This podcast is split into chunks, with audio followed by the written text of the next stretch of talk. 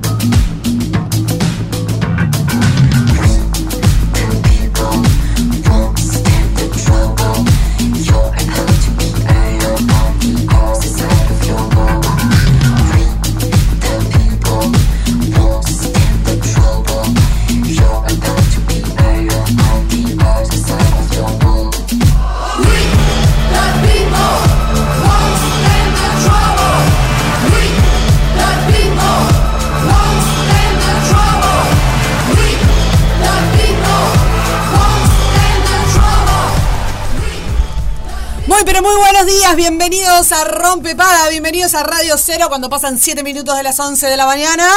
Buenas, buenas. Hola amigo, ¿Cómo andan, chiquilines? ¿Cómo les va? ¿Qué es, querido? Bien, espectacular. Hoy es lunes, ¿eh? Hoy Para es toda la gente que está del otro lado. Lunes 15 de enero. Esto es Rompepaga. Exactamente, bienvenidos a todos los que están eh, llegando a la City Como por ejemplo. y como por ejemplo Fede.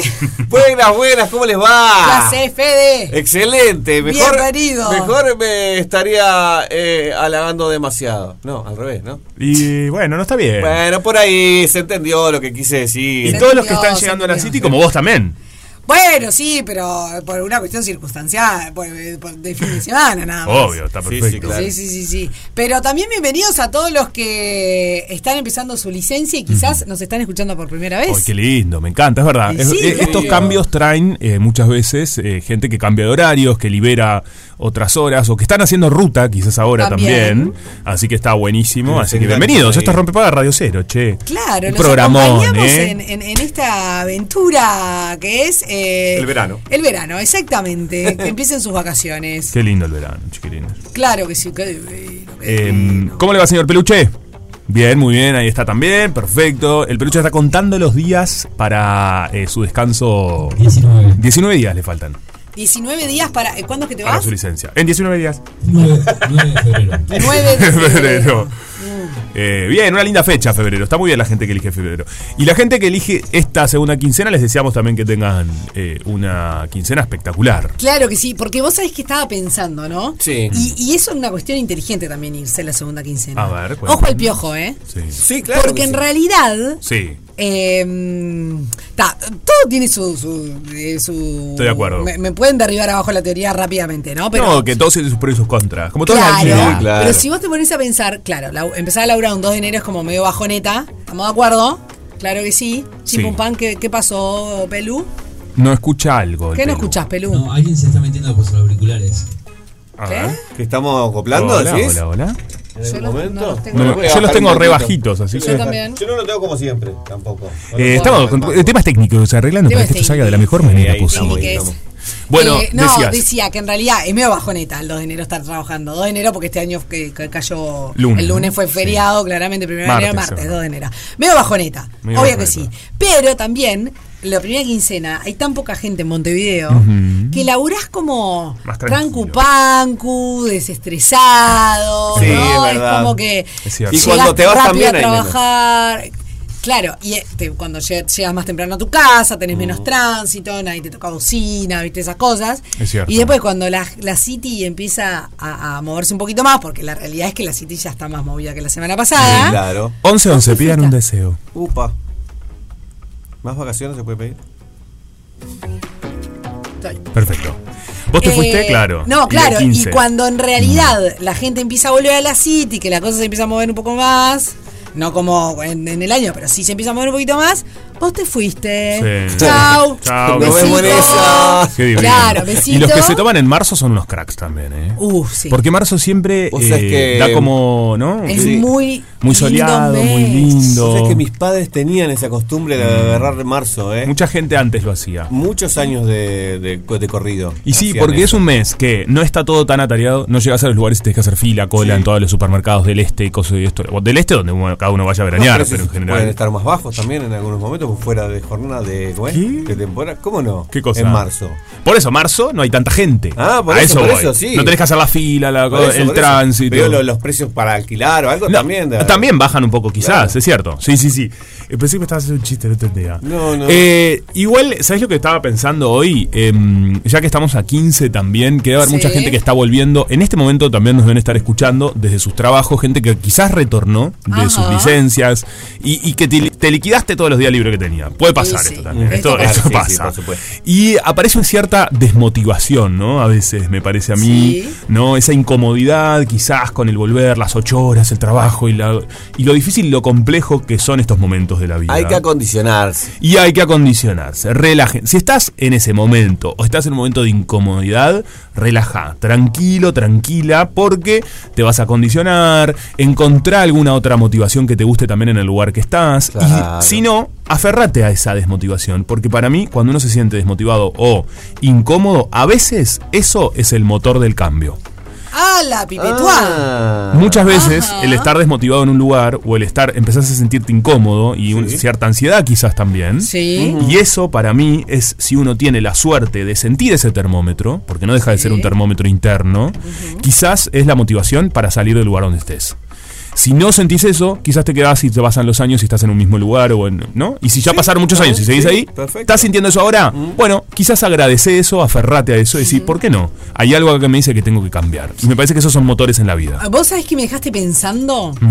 ¿no? Eh, que puede ser un linda- una línea temática del día, lo podemos hacer otro día igual, pero ¿qué pasa? Porque hay quienes sostienen, y, Sí. y lo entiendo, y soy un poco, o sea, tienen mucha, los asiste mucha razón, que dicen que eh, uno debería tomarse por lo menos, mínimo dos semanas de licencia, porque es lo que De corrido, decís tú. Mínimo. Claro, de corrido, porque es lo que supuestamente la cabecita y el cuerpo, el organismo necesita para realmente desenchufarse y descansar. O sea Como que, que- una semana no te da el tiempo para lograr la desconexión. Tenés que Entiendo. aclimatarte también para las vacaciones. Exacto. Entonces, eh, en ese caso sería como que casi que tomarse toda la, la licencia junta. No toda, pero casi. No, si, si son 20, es eh, de entrada es 20, 20 o entre- 20 es después de unos años. Yo me pierdo. No, a partir del No. año, 20 días. A partir del año, por eso está. Exacto, Si, 20 si días. trabajas de lunes a viernes, Sí. eh, es la mitad. Si uno tiene suerte también, lamentablemente, Sí, porque en los La en mayoría de son sábado. sábados. Sí, sí, sí. Vieron que hoy en día hay tanta modalidad de, co- de- de contratación tan rara. Sí. Sí, bueno, en general, claro. en general. claro. En general, eh, lo- hay mucha gente que ni siquiera logra llegar a los tener contratos esos 20. eh, normales, digamos. Ahora, tomando de lunes a sábado, si te tomás dos semanas, estás en 12 días. En 12 o sea, te días. queda, 8. sí, una semana. así. Sí, sí, sí. Una semana y un día, ¿no? Sí. Entonces, solo una semana y un día. Entonces, te la tomás toda de una y realmente descansás y te desconectás y desenchufás, Pero- pero, tenés todo el año por delante. Sí. o la partís. Y capaz que no descansás todo lo suficiente que tenés que descansar. También. me ha pasado. me pasa. ¿Estás- ¿Te No. sentís identificado? Súper identificado. sí. Súper, yo también, Sí, súper identificado. Últimamente no, porque estoy siendo más, más eh, consciente del asunto. Consciente. pero- Y bueno, sí. Cada uno, la verdad que es bravo. Hacemos lo que podemos, gente. No hace lo que puede, la gente hace lo que puede. Pero es muy difícil, está yo- muy bueno esta reflexión. Y me parece que hay que ir midiéndose a ver qué necesitamos, ¿no? Sí. También es difícil contemplar cuando uno tiene un multiempleo o cuando Sí, uno tiene, por ejemplo, no sé, pareja y querés que la otra pareja coincida. Eso también es que difícil, Uf, ¿no? qué difícil. Ni, ni que hablar quienes tienen una gran familia. Yo hace harán solo tres años que, que me empecé a tomar. eh, Un whisky. do- no, más de dos semanas de vacaciones en verano. Ah, mira. An- en toda mi vida anterior nunca Sí. lo había hecho. Ajá. Ah. Porque era generalmente trabajaba en verano. Claro. Bueno, yo tampoco lo hago, ¿eh? Do- más de dos semanas. No, hace años que no hago más de una semana. A ver, no, años. Ay, ¿quieres que te dé un abrazo? No, la verdad que no. ¿Sabes lo que pasa? La verdad que sí, obvio, un abrazo siempre. Perdón, feo que dije esto. Un abrazo Ay, siempre. pero- Che, chiquilines, bueno, chim pum pam. Chim pum pam. Em, ¿Les parece un rapidito de momento útil? Sí, Porque por ya que estamos hablando de esto de las vacaciones, capaz que hay gente que tiene un pasaporte y se puede ir de viaje. Sí, viste Y que cada vez está más, está más cercana la posibilidad, todavía no certera, que quizás no necesitemos visa para ir a Estados Unidos. Los uruguayos. Los uruguayos. Me parece buenísimo.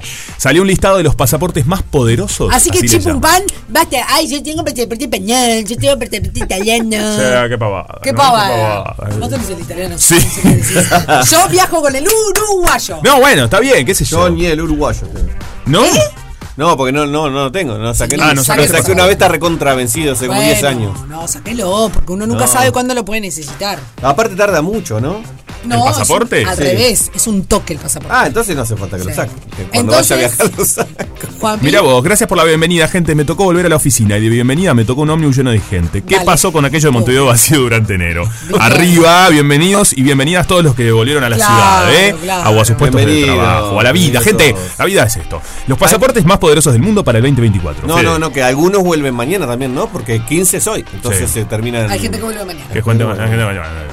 Bueno, eh, en una, eh, se clasificaron estos pasaportes más poderosos del mundo Sí. y seis países, países sin precedente, están empatados en el primer puesto de los documentos de viaje más populares para el 2024. ¿Podés ¿Qué le creer? da el Los ciudadanos, y básicamente yo creo que lo que habla es el acceso, teniendo ese pasaporte, ¿Acceso a dónde? acceso a cuánta cantidad de países, ¿cuánta cantidad se dice? Sí, a Sí, cuántos sí, sí. países podés ingresar de manera más eh, fácil sin y sin tanto otros trámites. Exacto. Claro. Básicamente esa es la medida.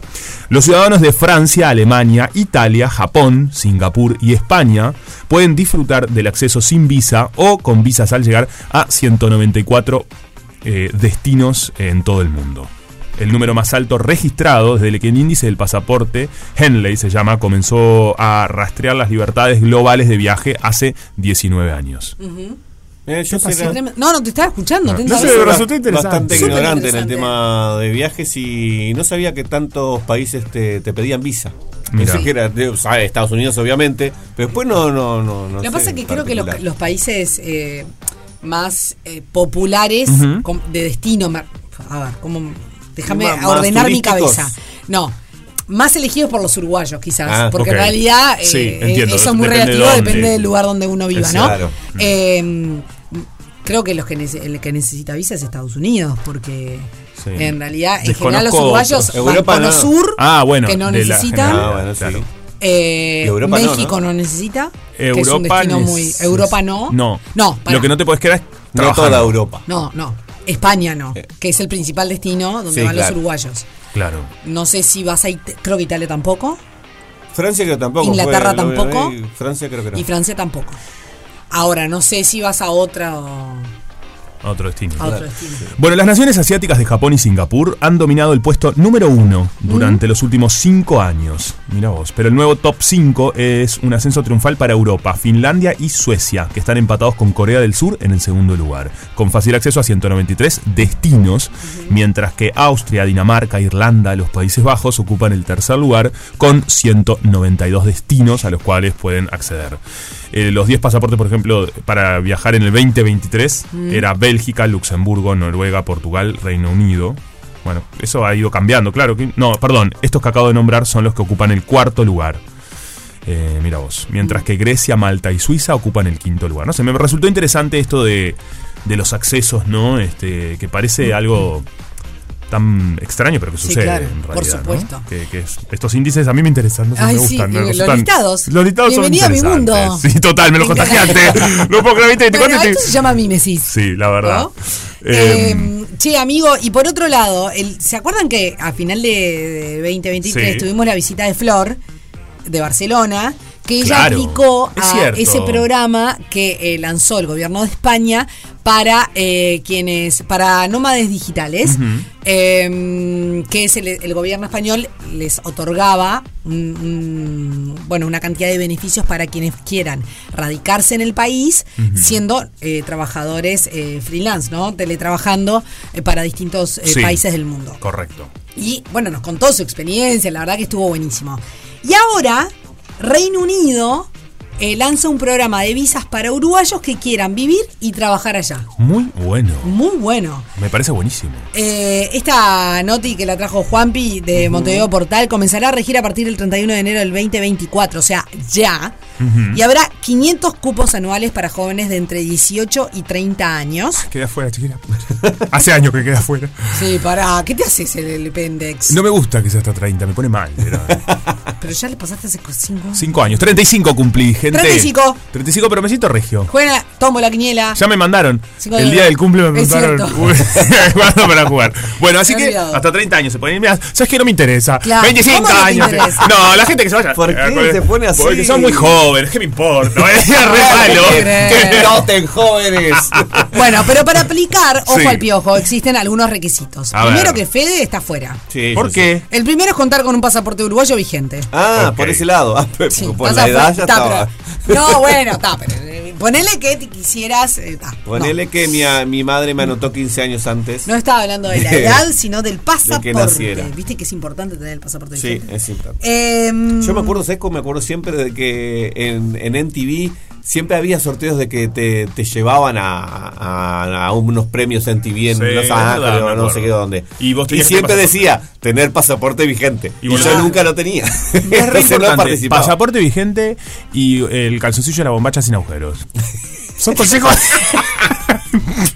sos Por tan si mi te abuela. pasa algo. Son consejos, Claro. gente. Son consejos que hay que seguirlos. Si tienes un accidente. Claro. Está bien. Bueno, Bueno. a ver, en cuanto a los documentos que necesitan, se necesita abonar un recargo sanitario de inmigración, Immigration Health Search, Surcharge, Perfecto. ni idea qué es esto, que se paga en el momento de la solicitud. Es un, eh, por otro lado también el certificado seguro. de antecedentes judiciales. Ah, Eh, claro, eso es fundamental. Fundamental aquí. lógicamente. Fundamental aquí. Y en cuanto a lo económico, Sí. que ahí como que bueno, se complica un poquito, eh, es necesario demostrar que se cuenta con un total de 2.530 eh, libras, que son Que unos poco- que es más. 108 mil pesos uruguayos. Que no es lo mismo que libros. ¿eh? No es, No son libras, que- no es lo mismo que libros. No, no. Vayan a la biblioteca a sacar libros. Claro, estoy tan acostumbrada a leer euro. Sí, yo también. todavía no me. El, el Brexit todavía no me acostumbro. Qué horrible. Qué vieja. Em, tampoco se puede tener. Eh, pará, perdón. Vamos con la, con la plata. En realidad son 108 mil pesos uruguayos, lo que se calcula que es el monto necesario para subsistir durante la estadía. Ah, es para pagarte la estadía. los Y bueno, viáticos, mínimo, digamos. sí. Y después, tampoco se puede tener personas a cargo. Una vez que se obtiene la visa y se viaja a Reino Unido, se puede salir, entrar al país las veces que se quiera dentro de los podés 24 visitar. meses siguientes a la fecha del primer ingreso. ¿Ok? Dentro de los 24 Correcto. meses, de dos años. Esto permite, o sea, esta visa habilita a personas a trabajar, estudiar y hacer voluntariados en Inglaterra, Escocia, Gales, Irlanda del Norte o Jersey, Guernsey y eh, también en la isla, eh, en la isla, perdón, eh, de Man. Así que, ¿Pero ¿Qué eh, te dan ya saben. entonces? Te dan lugar para quedarte. Y el viaje, el, el pasaje. No, la visa, Ah, la visa nomás. claro. Ah, yo entendí que era, que era más, más de tipo beca. Bueno, no, pero es para la gente que, norma- que no tiene. lo- lo- lo- en realidad las noticias van bastante juntas, porque si vos no tenés así. Sofía, esos pasaportes, si no tenés esos pasaportes para poder vivir en esos países, con estos programas lo lográs. Claro. Claro, Che, sacar chiquita- un- una visa de trabajo. Claro, Sí. es un huevo. ¿Es un huevo? ¿Se dice? Sí, me acuerdo. feo decirlo, no, está bien. No, claro, Sí, sí, es sí, un huevo, está bien. Eh, Sí, yo me acuerdo que había problemas, ¿te acordás cuando los músicos querían tocar a Estados Unidos con el tema ese de la visa de trabajo? Eh, Claro. Es, es difícil, es bravo. Es bravo. Eh, bueno, Chim Pum Pan, el mayor evento mundial de tecnología me pareció interesante. Lo traje Sí. algunas cositas. eh, de- A mí es mundial de tecnología de consumo. Ha llegado a su fin y uh, eh, sucedieron algunas revelaciones tecnológicas. Por ejemplo, hay una mezcla de proyector y pantalla plegable que se llama Splay. Es buenísimo, es una como si fuese una televisión, pero de repente haces así, la guardás y la pones adentro de tu bolsillito del señor, la cartera de la dama y donde quieran. Después, el taxi aéreo. La verdad que es bárbaro. ¿El taxi aéreo cómo vendría a ser? Es un avión. el- sí, pero un avión, Esto ya una avioneta. Es una avioneta muy moderna, muy moderna, Sí. con grandes este, beneficios.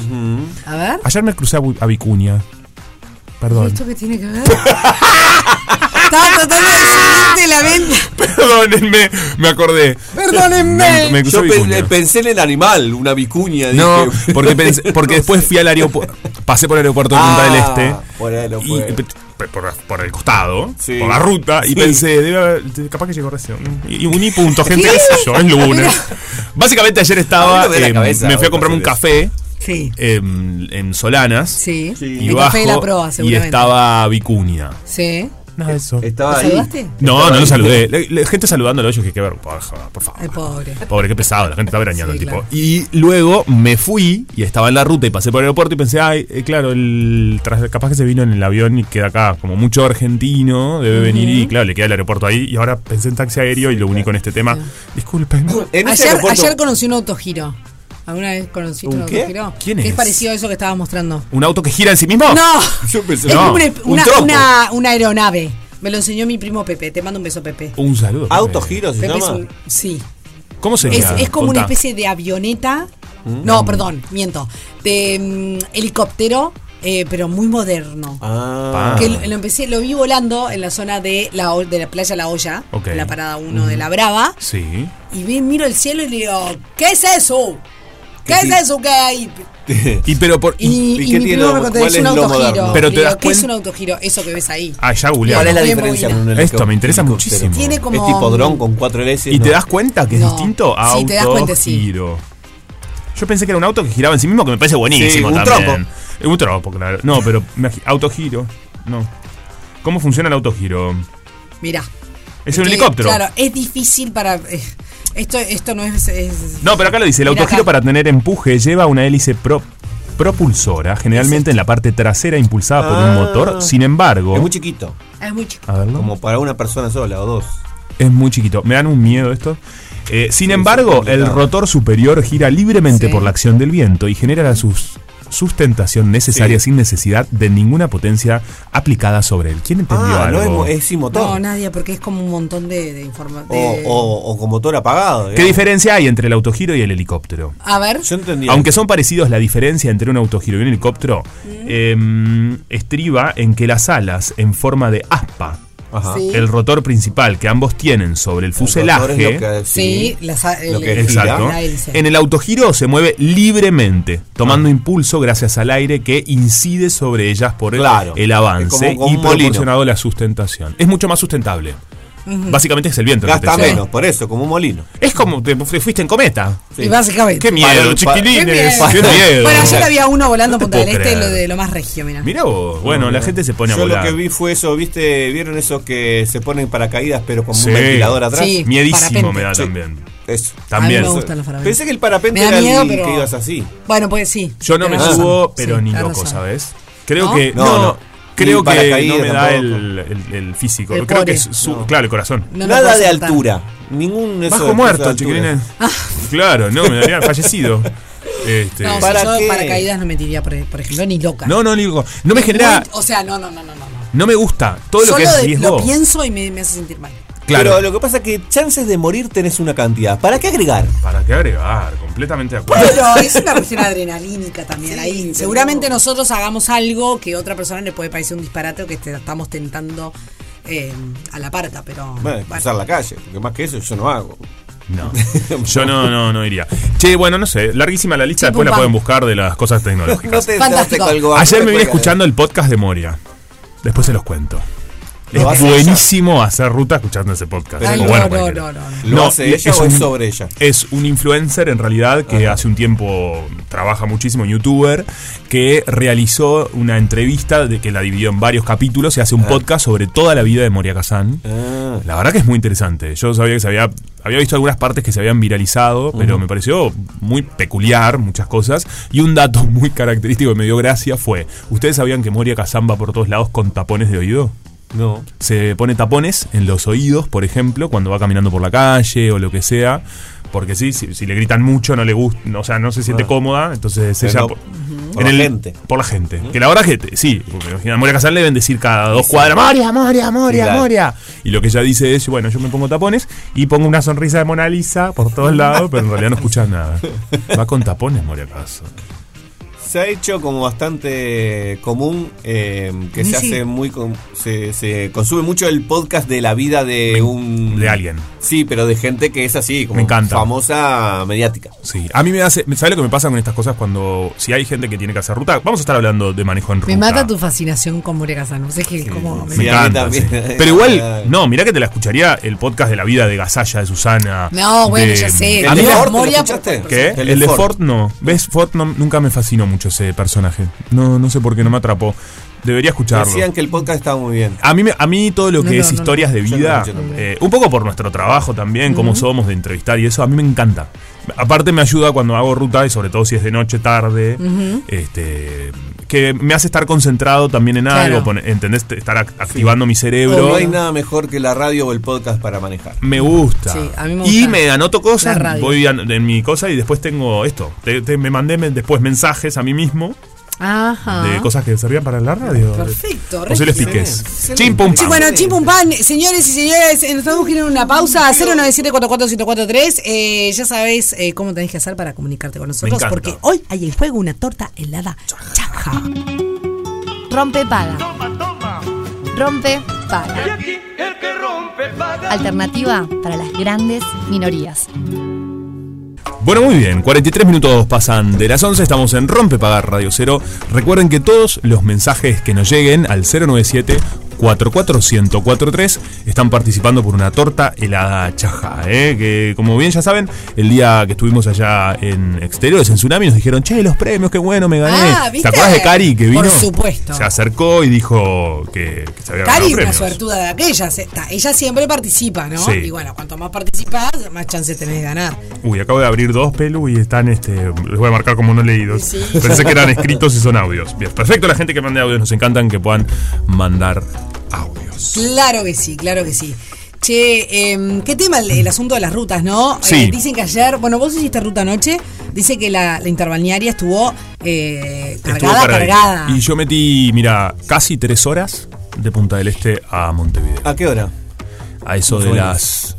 Déjame pensar. ¿De tarde? De... No, de noche, pasadas las 21 horas. Ah, porque yo, yo poco- volví más temprano. Un poco menos.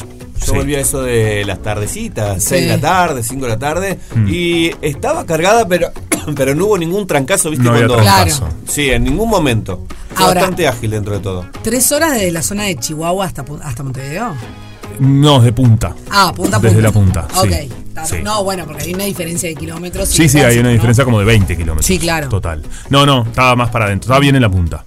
Eh, pero bueno, justamente, ¿no? Estamos en, en fechas donde hay plan recambio, gente que va, Sí. gente que viene, las rutas que se llenan, ¿no? Hoy ciclovías. Las, las ¿no? ciclovías también, es cierto, es interesante para conversar, pero bueno, eh, en estos días estuvimos pensando, ¿no? Eh, con Sofía decíamos, bueno, el manejo en ruta, ¿no? ¿Qué decisiones tomar y cuáles no? ¿Qué cosas hacer? ¿Qué cosas que se hacen y, y que no se deberían hacer, ¿no? Y hay un tema de, seguridad vial Sí. que quizás a veces creo yo que todavía nos falta mucho a los uruguayos y las uruguayas. Y hablábamos del tema de la educación eh, frente a esta ciclovía que hemos visto cómo Sí. eh, han habido accidentes en, en- en las últimas semanas, peatones que no respetan las señalizaciones, ciclistas que no respetan las señalizaciones. Es cierto. Motos que han ese, la- motociclista que, sí. se, que se metió por la ciclovía y que a alta velocidad. Hay mucho para conversar. Hay mucho para conversar, así que recibimos en Rompepaga a Arturo Borges, que él es director del Instituto de Seguridad y Educación Vial del Uruguay, el ISEF, y perito accidentólogo de la Universidad de Valencia. Bienvenido Arturo, ¿cómo andás? Bienvenido a Rompepaga. ¿Qué tal, Juan Pablo, Sofi? Qué gusto. Este, y a la audiencia también. ¿Cómo estás, Arturo? Bienvenido a Rompepaga. Muchas gracias, Sofía. Acá estoy. Bueno, ustedes dirán. Bueno, tanta cosa, tantas cosas hemos- eh, abrimos en, en- en un minuto que, que no sé cómo vamos a ir a acapararlas todas, pero pero bueno, el verano siempre es, es como mm, todo el año, obviamente, hay que estar muy atento a, a- a todo lo que es la educación vial, pero en verano es como que la cuestión se intensifica, ¿no? Es donde muchas veces vemos eh, accidentes o cuestiones que eh, complican un poco eh, y bueno, obviamente hay un montón de siniestros y demás. Eh, ahora, ¿hemos evolucionado en el último tiempo? Porque da como que la sensación que sí, pero todavía falta mucho. Bueno, sí, y hay una palabra que sería el hilo conductor que tú usaste, Sofía, ¿Mm? cuando dijiste la palabra educación.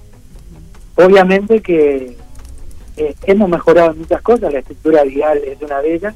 ¿Mm? La verdad que ha habido un, un avance en la estructura vial realmente muy importante, pero directamente proporcional ha sido el aumento del, del vehículo, ¿no? El año pasado se vendieron 54.000 vehículos. Ujú. Y eso eh, es un tema que, bueno, está haciendo que la cancha donde estamos jugando, hablando en términos deportivos, nos está quedando muy chica Mm. y algunos jugadores, algunos jugadores no tienen la menor idea de que con un error que cometen cómo pueden complicar a los demás. Claro. Y eso un poco pasa por ahí, porque de nada sirve que yo ponga las mejores rutas, Mm. que ponga la mejor ciclovía, que hay algunos que son impedidos para utilizarla. Claro. y creo que el tema, como decían ustedes, y todos los temas que tocaron al principio, eh, son todos abarcables, pero obviamente que no daría el tiempo del día entero para, para poder expresarse sobre eso. Ahora, eh, hay un tema del tiempo que ustedes estaban mencionando, de venir de Punta del Este, de Maldonado, de donde sea, de, de- Colonia, de Minas, de donde quiera, eh, que ya no es el mismo de antes. Es cierto. Ya uno tiene que salir a la ruta calmado, como dicen los chicos, la onda tranqui, sabiendo que hay que prepararse psíquica y físicamente para, para enfrentar los distintos desafíos que hoy una ruta congestionada y llena de vehículos eh, vamos a tener en cualquier viaje Mm. y para eso hay que prepararse y no pensar que en la ruta se maneja más fácil que en la ciudad. Ujú. Que a veces vemos que mucha gente dice, no, pero a mí me prestaron el auto en carretera, no sabes cómo conduzco, me prestan el auto en la ruta, ando fenomenal, pero después cuando vienen a la escuela y le ponemos frente a un vehículo, no saben para dónde tomarse entre la parante urbana. Y ese es un mito que hay que derribar. La ruta no es más fácil conducir. Hoy en día hay que estar preparado. Con mucha paciencia, no ponerse metas, no ponerse horarios. El tema es tratar de llegar, prepararse con un buen descanso y después vamos a tener muchos conductores, esos emuladores activos, que nos van a presionar detrás con las luces, que nos van a tocar bocina. Ayer, por ejemplo, veíamos gente pasando por la banquina. Pasa. Bueno, sí, claro. eso sí.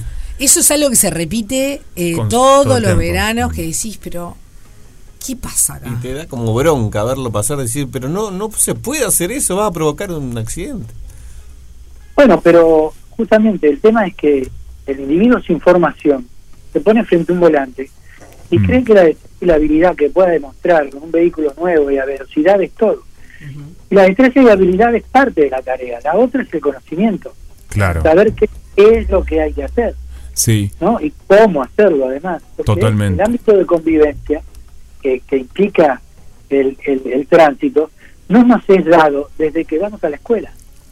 Si un individuo va a la escuela, los padres primero, los que han tenido la suerte de tenerlos, son los tutores primeros que buscan que el individuo cuando crezca sea un individuo socialmente adaptado.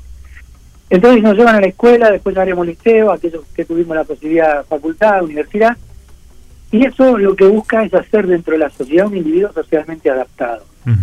¿Cómo logramos nosotros conductores socialmente adaptados? Si no le damos las herramientas desde que somos chicos.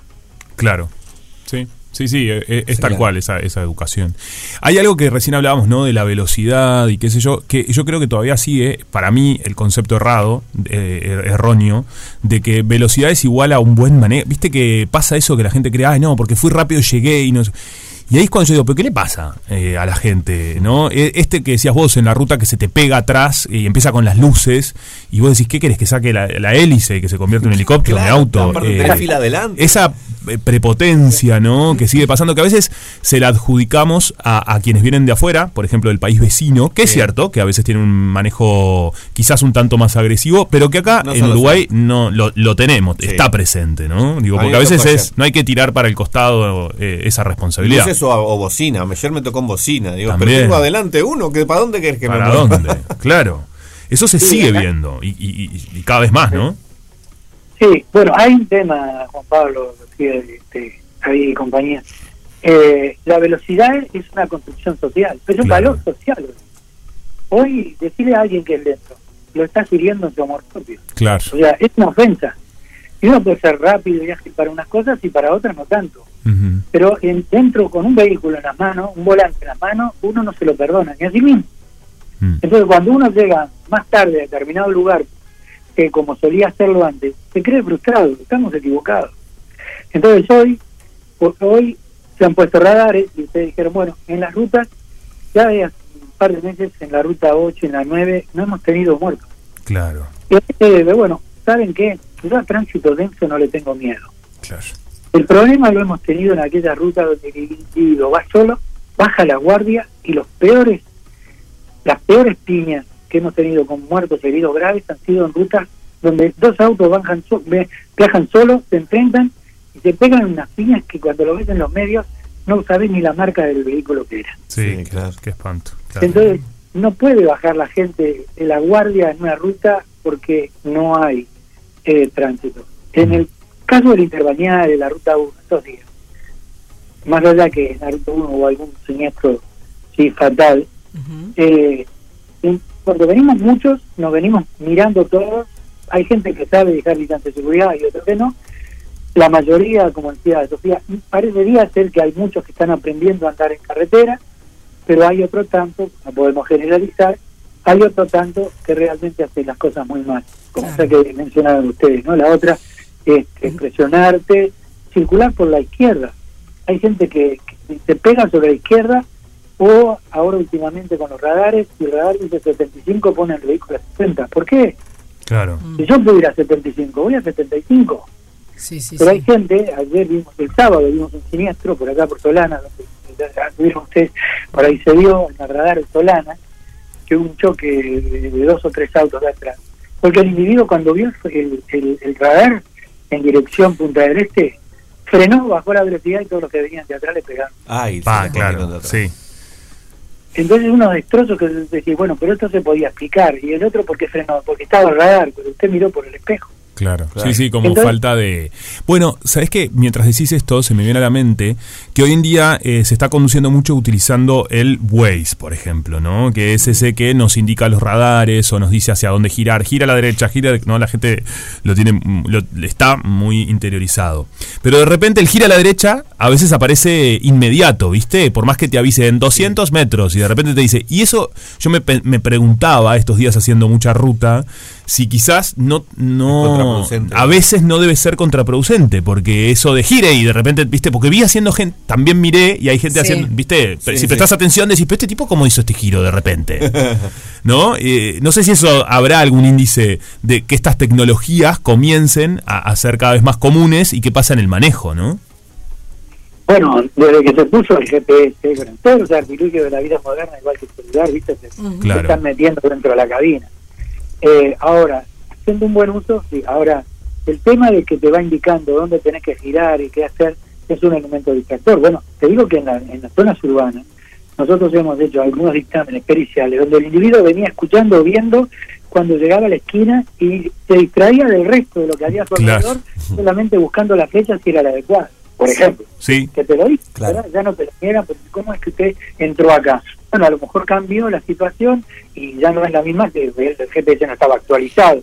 Claro. Es un elemento de distracción y hay que estar atento a todo. Es como decir, bueno, mucha gente ahora está dando marcha atrás haciendo una maniobra solamente por la pantalla. Pero no puedes dejar de mirar los espejos, los espejos los tenés que mirar. Claro, hay la realidad. Claro, que tienen 180 pa- grados para atrás, pero hay otros que tienen 140. Entonces la gente cree que lo que sale en la pantalla le da la seguridad. No, todos los elementos técnicos que se han puesto hoy de tecnología en los vehículos tienen sus límites. Todos tienen sus límites. El airbag tiene sus límites, eh, mm, el, el frenado automático, el control de estabilidad tiene sus límites.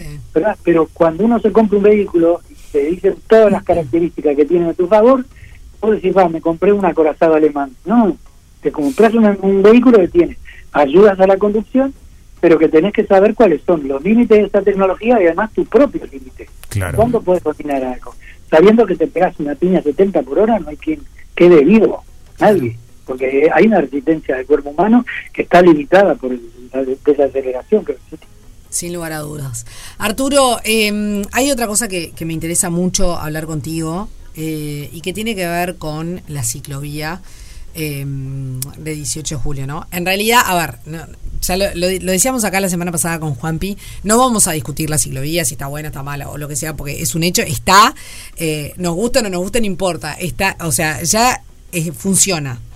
El tema es que es impresionante verlo. eh, y uno, si, si viene eh, transitando por 18, prestar atención a el no respeto de las señalizaciones, eh, principalmente, bueno, tanto de peatones como de ciclistas. Quiero sacar del lado el, el motociclista que se metió en la ciclovía a una velocidad eh, absurda, porque me parece que eso es como. ta, Es más un hecho aislado de, de una demencia. Sí, además, claro, Sí. un tipo que está, está mal de la cabeza, Claro. ¿no? Eh, pero quiero ir a lo cotidiano. A ver personas que eh, usan la ciclovía como zona de descanso para cruzar una, una mitad de, de la calle. Bueno, eh, el tema primero es cómo hacer que la gente respete una norma si no la conoce. Primero. Y ahora, eh, eh, las autoridades que están preocupadas por esto, ¿no? La, Mm. la intendencia. eh, yo creo que la campaña informativa y de concientización había que empezarla cuando empezó a dibujarse el proyecto. Si tú construís una vía pero no ves la seguridad o los errores o contemplar los errores que la gente vaya a cometer, la vía no se puede construir. Porque en el diseño, la seguridad vial tiene que estar en la tapa del libro. Entonces, si yo no educo al peatón, no educo al ciclista, y tengo una zona de conflicto como es la intersección, y veo, porque además no era necesario ir a Harvard para esto, pero sabía que los peatones iban a utilizar la parte de la ciclovía cuando cambiaste la luz amarilla como si fuera un cantero. y esto había que empezarlo a corregir de entrada, de la misma manera que los inspectores salir. Lo digo con todo respeto porque conozco a las autoridades que están preocupadas ahora. Pero parecería ser que ahora eh, eh, somos eh, reactivos cuando lo que hay que hacer es, es una proacción. Si vamos ahora a hacer una ley de educación, porque es, es, ley- es una ley consecuencia de un error que, que a lo mejor se pasó por alto. Entonces, yo no puedo esperar las consecuencias para poder corregir una situación. Yo debería eh, haber hecho una campaña fuerte, lo digo con todo respeto, ¿eh? con todo respeto. De la misma manera que los inspectores no te dejaban parar eh, en- sobre, el- sobre la vereda porque dejabas solamente un carril libre y estaban todos, ¿verdad?, diciendo a la gente que se moviera. Bueno, yo quiero a los inspectores en la esquina para enseñarle, obviamente que, que no tiene, no, no, no está dentro de las atribuciones legales que tiene el inspector corregir a un peatón y a una bicicleta. Esa es la problemática que hay. La problemática que hay es que no tiene el peatón, el, el inspector fuerza jurídica o dentro de un conte- contexto legal, para parar una bicicleta o hacerle cambiar de dirección, no lo tiene. Entonces, ahí hay una pata que hay que corregir de alguna manera, que solamente lo podría hacer la policía, el Ministerio del Interior, eh, para empezar con una educación y explicarle y al peatón, al ciclista y al conductor, por ejemplo, ¿qué es lo que está pasando, lo que tú decís, Sofía? ¿Por qué se para el peatón en el medio de la ciclovía? Porque cuando él empezó a cruzar, tenía la verde. Cuando llega a la ciclovía, se cambia el amarillo. De largo, todos los autos arrancan y el individuo da un paso atrás y se protege con la ciclovía. ¿Sabes? Arturo, eh, yo eh, estoy muy de acuerdo contigo en un montón de cosas, eh, pero hay, hay, hay dos cuestiones que me parecen como importantes, ¿no? Eh, siempre educación, educación, educación. Ahora, el rojo, amarillo y, azul, y verde, me parece que es como, está en el AD. O sea, creo que casi que nacemos sabiendo cuándo cruzar rojo, amarillo y verde. O sea, no, es, es tan, tan, tan eh, instintivo eh, es, esa, esa, ese código que me parece que, que nos traza a todos. O sea, que, que lo tenemos internalizado. Entonces ahí, si yo cruzo en amarillo, cruzo en rojo, o sea, ya está. ¿no? Y, y me parece que ya lo tenemos. ¿no? Creo que no, no, sé, no sé si falta educación ahí. Bueno, Creo que eh, falta eh, es una cuestión de, de, respe- de respeto. Porque muchas veces me paré a observar. ¿por, por qué te lo digo? Porque te juro que me paré a observar porque no daba crédito a lo que pasaba. Y en varias oportunidades, en realidad el peatón lo que tiene es en rojo, pero como no viene nadie, cruzo igual. Y después resulta que en la otra, eh, en, en- en el otro sentido, sí viene. Entonces me tengo que quedar parado en algún lado. Y se quedan en la ciclovía. Sí, eh, yo te entiendo lo que tú decís, Sofía. Pero eso pasa en todas las calles de todo Montevideo que la gente cruza con roja. Sí. Pero vayamos al caso puntual que tú decís, de la, de la ciclovía. Nos vamos a decir, ¿el, el peatón sabe cuántos segundos le lleva a cruzar el 18 de julio? A Cal- paso de peatón. ¿sabes cuánto Calculo que no. Es cierto que cuando uno ve en otros países hay un conteo. Hay un conteo, es cierto. Exactamente. Entonces aquí hay lugares, como habíamos observado el tema de donde termina la ciclovía en la calle de Gil, pero tenés que poner un contador para que el peatón, si sabe que le quedan seis segundos, no va a cruzar jamás. Se lo tenés que dar alguna información, porque mucha gente, sobre todo la gente mayor que no tiene incorporado el tema de la seguridad vial, no sabe que cruzar el 18 de julio lleva 16 segundos. Mm. A nosotros... ¿Cuánto lleva? 16 segundos. una 16 persona segundos, mira. Mira. a nosotros, a ustedes, jóvenes, y bueno, llevará un 13 segundos. Pero en otras calles, Mercedes, Colonia, te lleva 7, la mitad. Mira, Entonces la gente claro. que hace, bueno, la gente va caminando, cuando llega a la ciclovía apareció la amarilla y se asustó y se quedó. ¿Qué es lo que tiene que hacer el conductor del auto?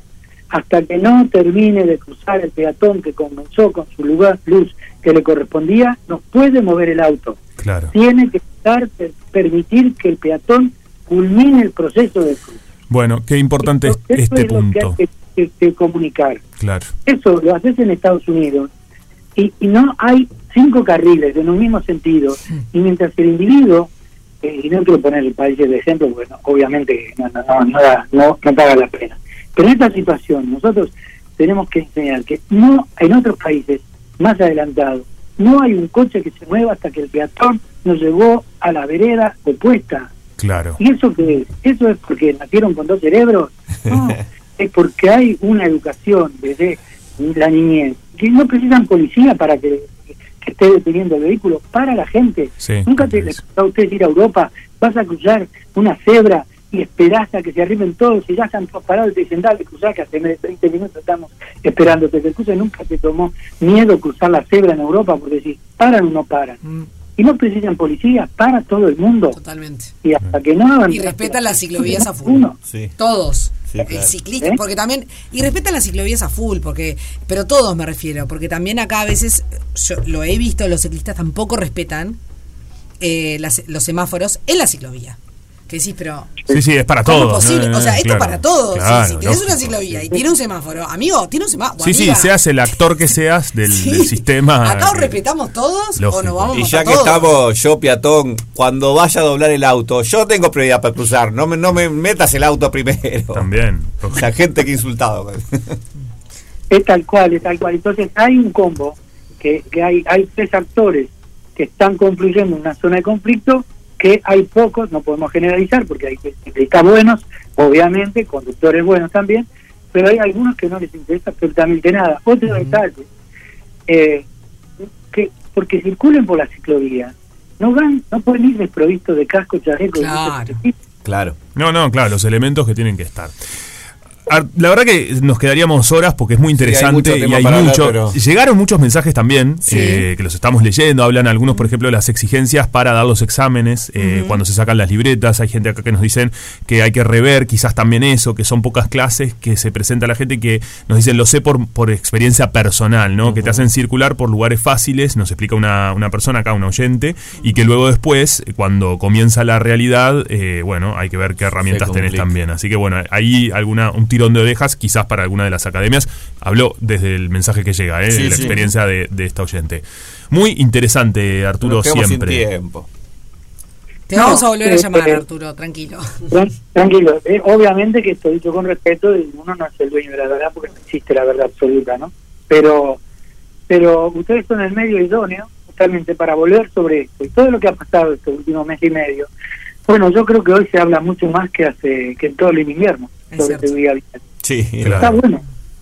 Sí, Está sí, bueno. es Hay que de- aprovecharlo. hay que aprovechar, es parte de esa Así educación. muchísimas gracias. No, gracias a vos, Arturo, y te vamos a volver a llamar seguramente. Bueno, con todo gusto, que tengan una buena semana. Gracias igualmente. Arturo Borges, Borges, director del Instituto de Seguridad Vial y Educación eh, Vial del Uruguay, el ISEF. Así que muy interesante. Y recordemos, todos los mensajes que lleguen están participando por una torta helada chajá. Pueden opinar sobre este tema también, Sí, ¿no? claro. ¿Por qué no? Este, cómo vienen eh, con estas cuestiones, la ruta, el manejo, qué les parece, qué piensan, o de lo que quieran, porque acá Ay, sí, también. al final. al final, rompe, paga. Haz lo que quieras. Presentó Itaú. Con beneficios todos los días, el verano es muy Itaú. Conoce más en itaú.com.uy. La radio que está todo el día con vos, también en verano con la mejor música. Disfruta del verano en Radio 0, 1043. Radio 0. 15 minutos pasan de las 2 y tenemos un montón de mensajes. ¡Aló! Uy. No, ah, mirá. Tengo algunos escritos por acá, nos dicen, Dale. muy interesante lo de la seguridad vial, tendría que ser desde primaria, yo manejo por obligación, pero lo sufro por las bicicletas, por los ómnibus, etcétera, etcétera. Bien. Claro, tal cual, ¿no? Esto, este, esto de que a veces hay gente que lo sufre también el manejo, hay gente que no le gusta, ¿no? Claro. Este, está bravo. Después, bueno, lo que hoy decía, cuando estábamos en la llamada con, con Arturo, dice, buenos días, quería hacer un comentario, lo voy a leer en el completo, sobre el tema. Hay que rever el tema de las academias que te enseñan a conducir. Hay muchas que las instructores les falta formación, les exigen muy poco para poder ejercer de instructor. Eso también hay que rever. En muy pocas clases la gente se presenta al examen, tal vez lo salve, pero ahí recién comienza la realidad. Dice, lo sé por causa propia. ¿no? Hay una, hay una cuestión, una, algo que, que- que sucede cuando nosotros sacamos la libreta Sí. a hoy. Han aumentado un montón las exigencias. Sí. O sea, eh, eh, cuando yo no saqué la libreta, no, no necesariamente, No tenías que tener clases. Claro. Yo tomé clases. Yo lo que no sé ahora es si es Pero- todo el país. Sé que en Montevideo es obligatorio, no sé si en todo el país. Por lo pronto Bueno, Montevideo. Sí. De- Depende de la intendencia, capaz. Pero cambia eso, porque Sí, sí, por después eso. viven vivís acá. Por supuesto que cambia. Eh, pero, pero está, es una realidad. O sea, antes no Sí. te lo exigían, No. hoy por suerte. A mí, yo las tomé igual porque me parecía que era importante. Sí, sí. Ya, sabe- ya había aprendido a, ma- entre comillas, manejar Claro. en el campo en, eh, Yo también de tomé clases campaña. y no eran eh, obligatorias. Igual No, no. ahora, por ejemplo, tengo que volver a sacar la libreta y tengo que hacer todo de nuevo, porque la tengo recontra vencida hace. Ah, bueno. A mí me parece no, no, no, correcto. eso, pero va a ser diferente de cómo Sí, lo di en su primer en su A mí momento. eso me Y parece lo que correcto. decía la. Sí, no, no, está bien, Sí, está bien, sí, porque claro. pasa el Pero, tiempo. claro, No, y lo que decía la oyente, Claro, pero eh, de de, que, que las clases te las dan personas que no son tan transitadas y después te encontrás con eso. Bueno, también ahí uno tiene que empezar a practicar una vez que la saca eh, de a poco, ¿no? Porque claro, es lógico que un coche escuela no te que no te ponga en pleno rush en 18 de julio eh, No, a las 6 de la claro. No porque trancaría parte Sí, del y bueno, Claro. pero- y no podría. Ah, claro. Pero capaz que podría ser en gradual. Lo No lo sé, es peligroso. desconozco, Pasa que es peligroso, es peligroso, también, es peligroso, Juanpi, porque claro. vos tenés que pensar que. Pero eh, qué brava esa persona después con, con las herramientas con Pero de a salís. poco, o sea, Sí. si vos si vos pretendés salir del coche escuela y A un Fórmula sacarla, uno. le- claro, no va a pasar. No, está bien. Como entiendo. todo en la vida, Pero considero- también uno tiene que ser consciente. Sí, poner lo suyo, ¿no? Sí. Claro. Pienso desde total eh, ignorancia sobre el tema, no soy no tengo Sí. estudios sobre esto, pero pienso que, a reflexionando un poco de lo que Sí. vas diciendo, que quizás sería interesante que fuese gradual, quizás lo es, por eso Sí. digo, y que sí, también, qué mejor que salgas en el coche escuela, que está avisado que sos un aprendiz, con un cap- una persona capacitada también en la shower. ¿Entendés a lo que digo? Que mejor, no hay mejor perfecto. escenario. No hay mejor escenario porque si no dejas al, al sentido común de cada uno de los usuarios. Bueno, también sí, Cap- entiendo tu quizás lo punto. es, ¿eh? Entiendo tu No lo punto y, y- Ahí también hay un. no veo mejor escenario Pero hay un tema para de- una persona pre- para Claro, pero vos un, por ejemplo, una persona que está aprendiendo en el coche escuela a las 5 de la tarde, 4 de la tarde, 6 de la tarde, no sé, en Sí. pleno rush, en la circunvalación del palacio. Y pero creo que en algún momento lo tiene que Está hacer la bien, persona. está bien. Pero por capaz eso digo no que, sería debería bueno- ser escalonado. Por eso debería Pero ser. para Quizás lo es por eso, ¿eh? temita. Estamos hablando Hay de otro temita. Tendrían que ser más clases. Y eso implica. Por más eso, gasto. por eso. Va. No, no, no lo sé, la verdad. Desconozco, no hace mucho tiempo que, que tengo la libreta, no sé cómo está funcionando ahora. o sea que estamos quizás- charlando, Pero sí, pienso claro. que en, si usa- usando mi sentido común, haría eh, que fuesen escalonados la- los, Sí. los desafíos, digamos, durante el periodo del aprendizaje. Y no veo mejor escenario, como lo decía recién, que si sos aprendiz, vayas a la, a la circunvalencia del Palacio Legislativo y a lugares complejos con una persona capacitada para enseñar, No, no, está bien con, eso, el, claro. eh, con el coche que tenga la posibilidad de poder frenar y no sé cuánto, no sé cuánto. Son 20 y ahora, ¿no? avisando a la sociedad que sos una Sí, persona claro. en eh, puro aprendizaje. Actualmente son Porque 20 si no- mínimo. Es peligroso también. Pero es re peligroso. que- pero el otro escenario que es que la persona saque la Yo libreta y vaya solo, capaz no un día una con. solución. No, por eso. Pero las dos cosas son peligrosas. Sí, sí. Todo, Digo- siempre. Y que aparezcan usuarios nuevos siempre es Yo peligroso. veo ese otro ese otro problema también de la cantidad que no, no darían en esa además, 20. el, el tránsito en Montevideo, si hay algo que tiene, es el- un desorden descomunal. Bueno, eso también. Bueno, la, Estamos es- es justo el horrible. La parte de la- del palacio es complicada, ¿eh? La parte del palacio es re complicada. Bueno, años Sí. eh, Evitando ese- evitando ese. Pero por supuesto. Bueno, mira, y hasta el día de hoy me sigue generando. est- Es un lugar que me genera. Te entiendo, un cierto estrés. Palacio. Sí, manejo desde que desde Sí, sí, sí. los 18 saqué la libreta. O sea, no, no es que. A mí no me gusta lo Vos sabés cuál es, un- ahora que decimos esto de la situación de estrés, por ejemplo, un consejo que yo siempre digo cuando voy haciendo ruta o lo que sea, es cuando ves un, esa gente loquita que viene, eh, eh, déjalo pasar. Que Sí, sí, que el claro, loquito claro. siga su, Pero ahí su curso, no es ¿viste? que haya un loquito. no, no, no, ya sé, se me vino es eso a la que mente. tenés 80 autos viniéndote de distintos claro. De lugares. distintos lados, quiero doblar a mira, ver. Y te tiran Mirá los viene de frente. Claro, es bravo. Mira, viene rapidísimo, hay que correrse, no viene la tanda, mirá, mirá, mirá. Se nos viene la tanda. Bueno, Diego dice, bueno, qué placer poder elegir la fecha de licencia o al menos fraccionarla y dejar algo para el año. ¿Cómo andan? Saludo grande. Apareció el pisero. Qué grande. vos. Apareció el pincel. Lo mejor para vacacionar es diciembre o marzo. Es buena temperatura, los precios son más bajos. Y en diciembre la ventaja que si te tomás los últimos 15 días, Sí. te olvidas de la locura de Ay, fiesta, Navidad, la locura en la calle, todo. Mientras todos se real. están matando, vos estás en la playa, tranquilo, tomándote algo. Y cuando Montevideo queda vacía, vos estás volviendo y seguís en ese modo slow motion. Vamos arriba. Es real. Me encanta. Vamos a la pausa. Vamos. Vamos. Rompe paga. Cruzando al otro lado. Creo que uno de los hits, algo de lo que siempre nos vamos a acordar en este verano 2024, es eh, en lo que se respecta a, a cine, Ujú. es lo que está haciendo el furor de la sociedad de la nieve, ¿no? Sí. Estuvimos hablando el, el- la primer- eh, bueno, el lunes, que el lunes 8 estuvimos hablando con Maxi de la Cruz, que tiene un pequeño papel en, la misma, pero mm, eh, fue, fue muy lindo saber que, por ejemplo, que la, que la película se estrenó en Netflix un viernes y el lunes estaba eh, era la película más vista en, eh, en Netflix mundial. Completamente, la O verdad. sea, que- no era una cuestión Uruguay cono sur. Y, y bueno, a mí me dejó súper contenta eso, y creo que a todos, ¿no? Porque mm, es una historia que está dentro de nuestro ADN, Sí. es una historia de, de- de humanidad, de amistad, eh, y que lo que me parece súper increíble es, los uruguayos conocemos la historia de los Andes de pe a pa, ¿no? De los Andes.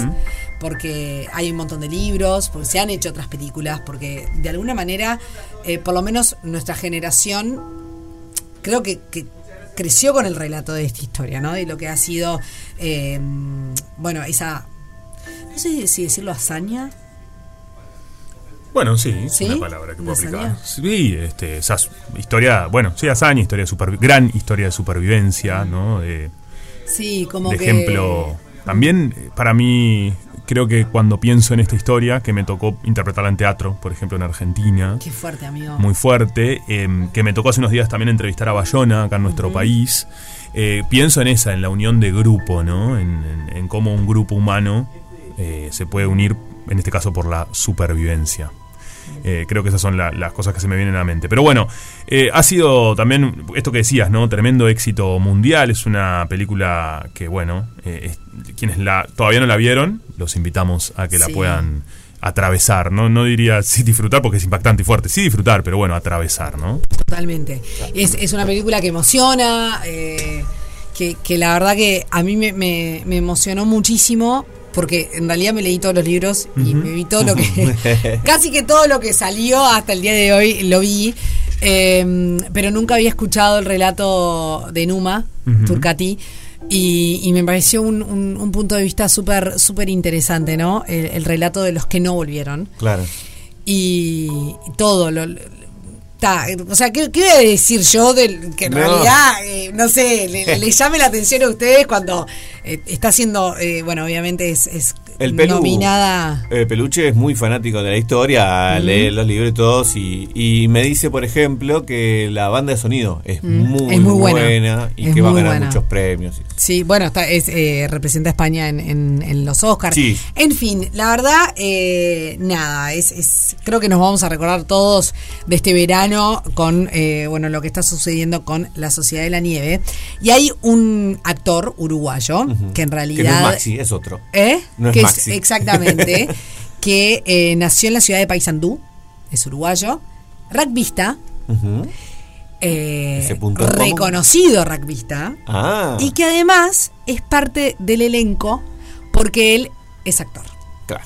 Y está en este momento viviendo en Buenos Aires porque él está eh, estudiando en el taller de teatro dirigido, dirigido por Alejandro Catalán. Así que es un placer para nosotros recibir a Agustín de la Corte. ¿Cómo andas, Agustín? Bienvenido a Rompepaga.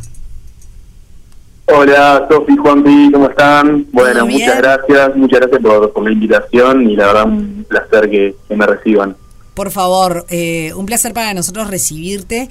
Eh, bueno, Agustín fue quien eh, interpretó el papel de Antonio Vicentín, que es justamente uno de los 16 sobrevivientes, y, y fue todo un proceso súper largo eh, para ti, pero me impresiona esta historia de rugbyista profesional, eh, lo que son las coincidencias, digamos, y, y cómo tu historia se, se, solapa con, eh, bueno, este papel, ¿no?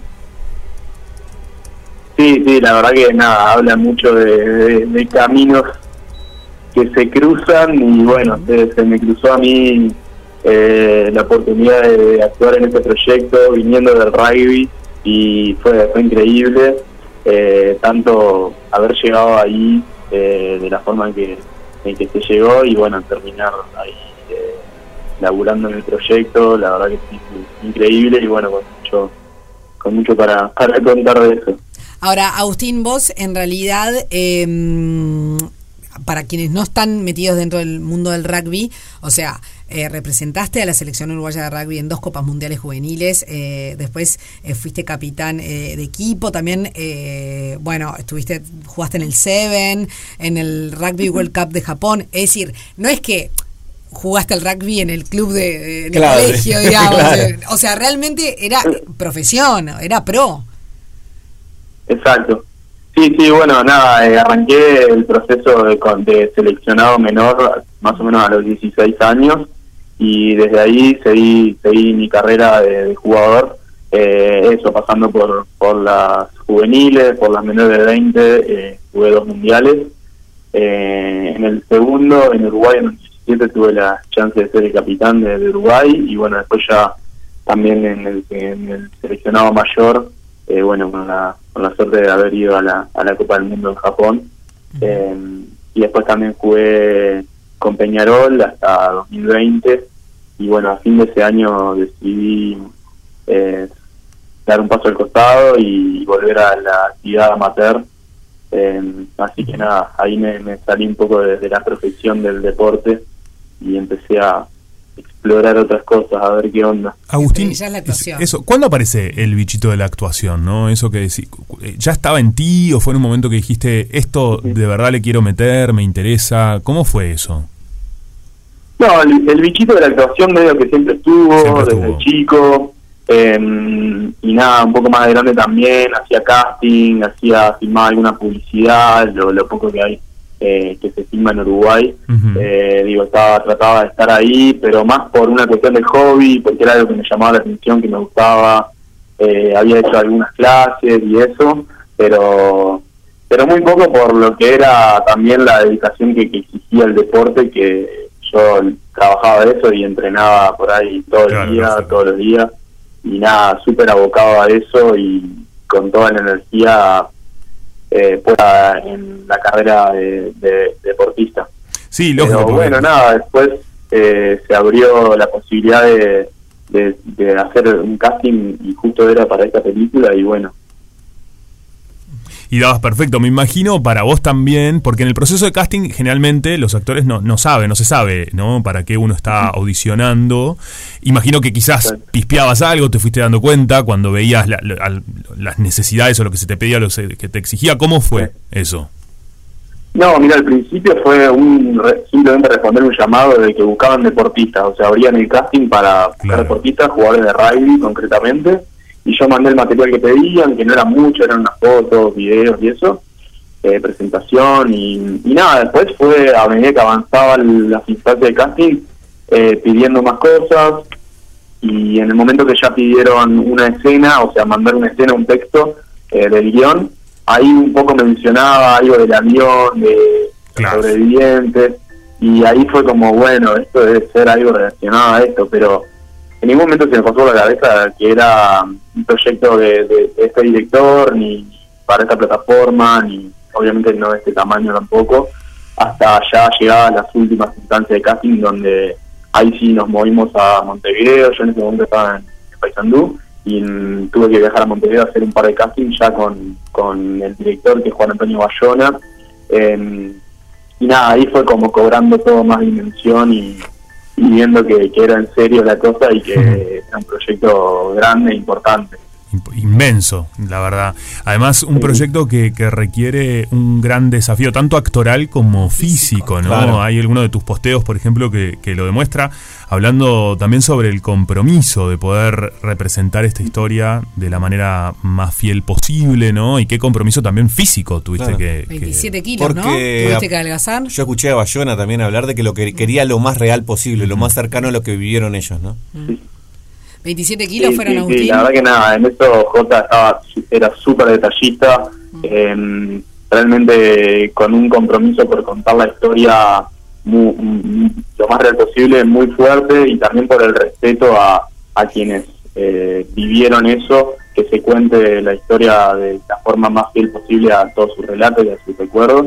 Y nada, eso exigió una preparación muy grande de lo mental, que que también tuvo su parte física que fue muy importante y que y que también contribuyó todo a cómo, cómo se cuenta la historia. Y bueno, sí, la exigencia física estuvo, fue muy grande eh, y fue muy dura de atravesar, pero pero nada, estoy estamos muy contentos de haberlo hecho porque la verdad que eso en el en el en el final, o sea, la película la construye todo eso, o sea, la sumatoria de todo eso. Claro. Y- Agustín, ¿cómo, ¿cómo fue el rodaje? Porque, mm, ¿cómo, o sea, le- la diferencia de estos 27 kilos, eh, eh, eh, obviamente es súper, es asombrosa, ¿no? Eh, pero ¿cómo fue el rodaje? ¿Cómo fue posible? O sea, rodaron una parte y después de un tiempo rodaron la otra.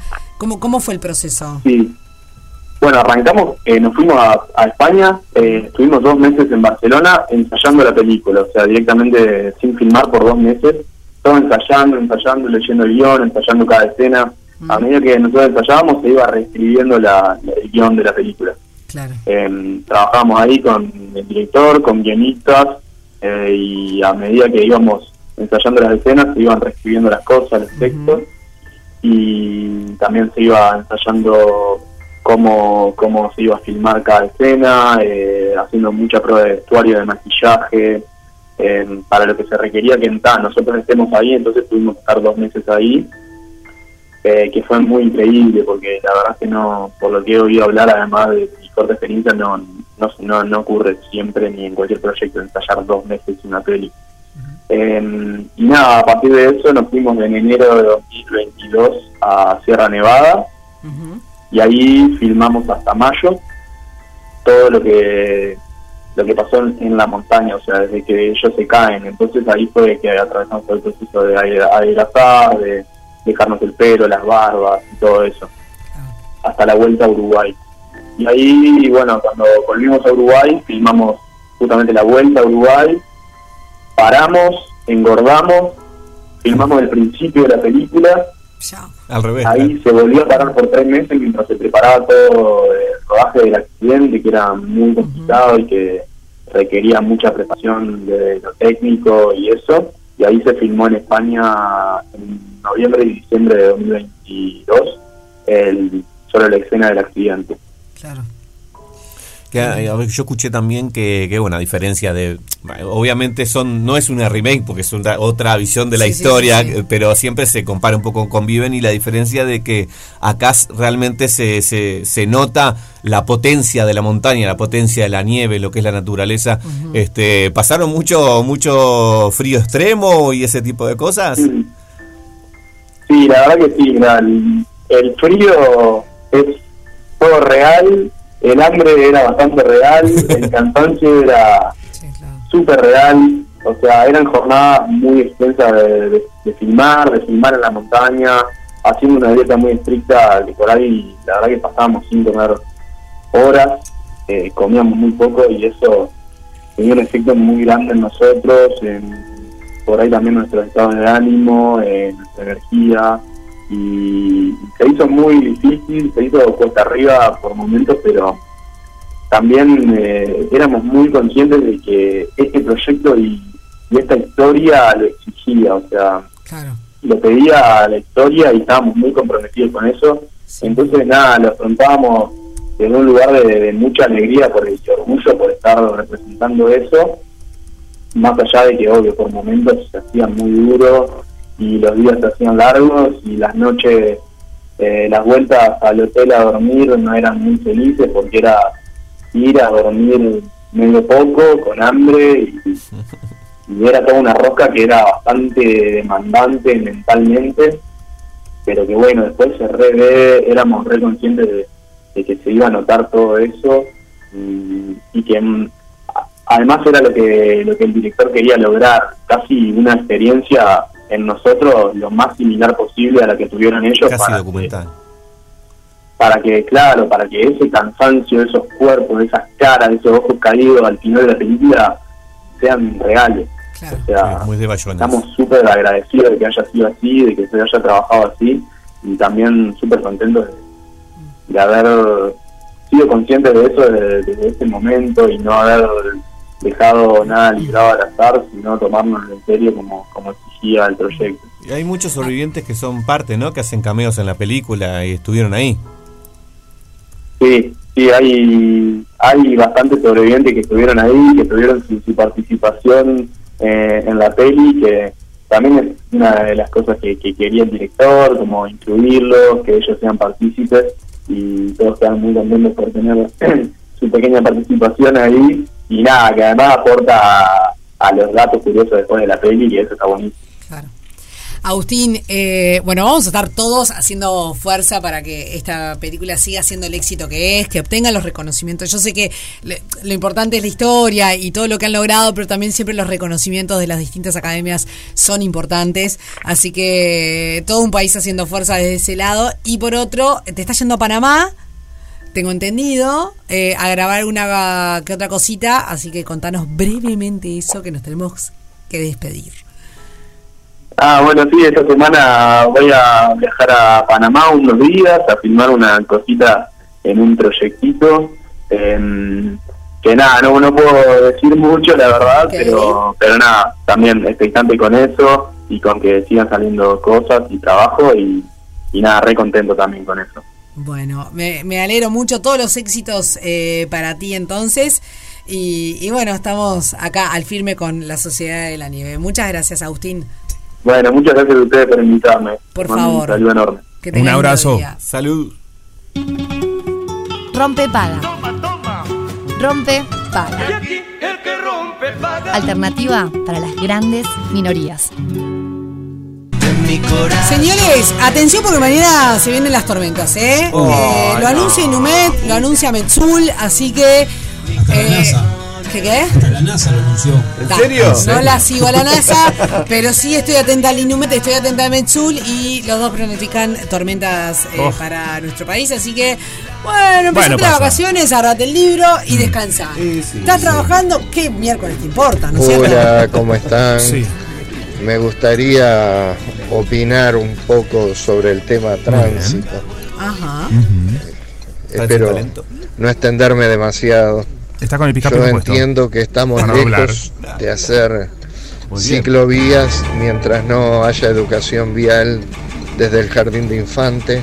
Entiendo que el que menos respeta el tránsito es en primer lugar el peatón, en segundo lugar el ciclista, en tercer lugar los motociclistas y después muchos choferes en general.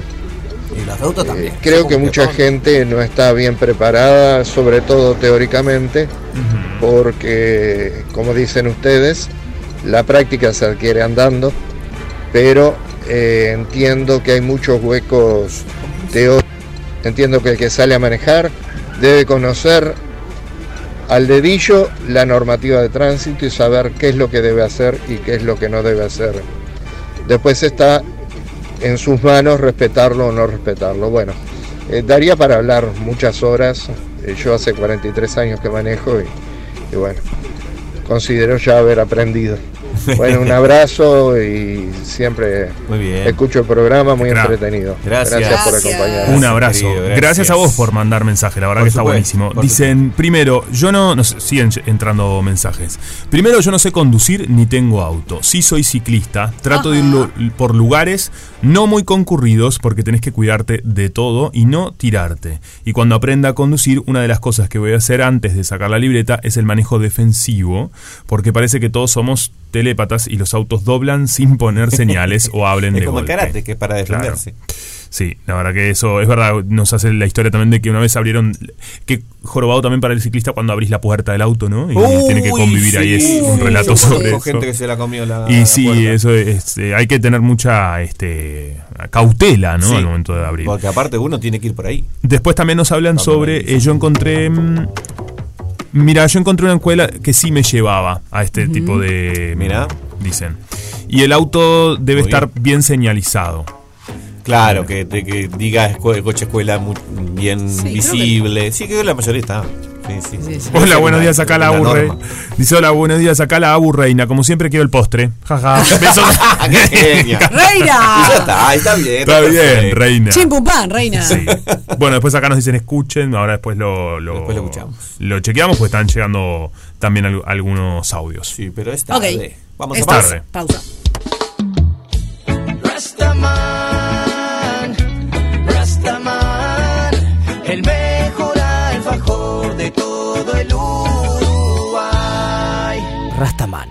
Tu compañero de viaje. Disculpe, buenos días.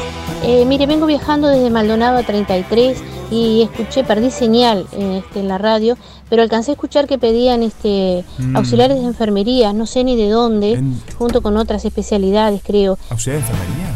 Hoy dijimos que pedían. No, hoy no, No fue fue acá, otro día. eh, chicos. No, No, capaz que fue otro día, No nos están escuchando. Bueno, comienza el celular por 094. ¿Usted no sería tan amable, por favor, en pasarme que es para una hija? Ah, dale. No era acá.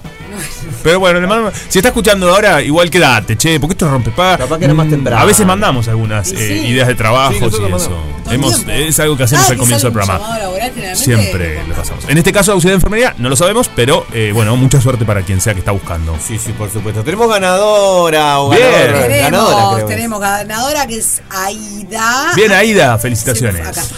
Aida, eh, cuya cédula de identidad termina en 313-3. Aida, escúchame bien.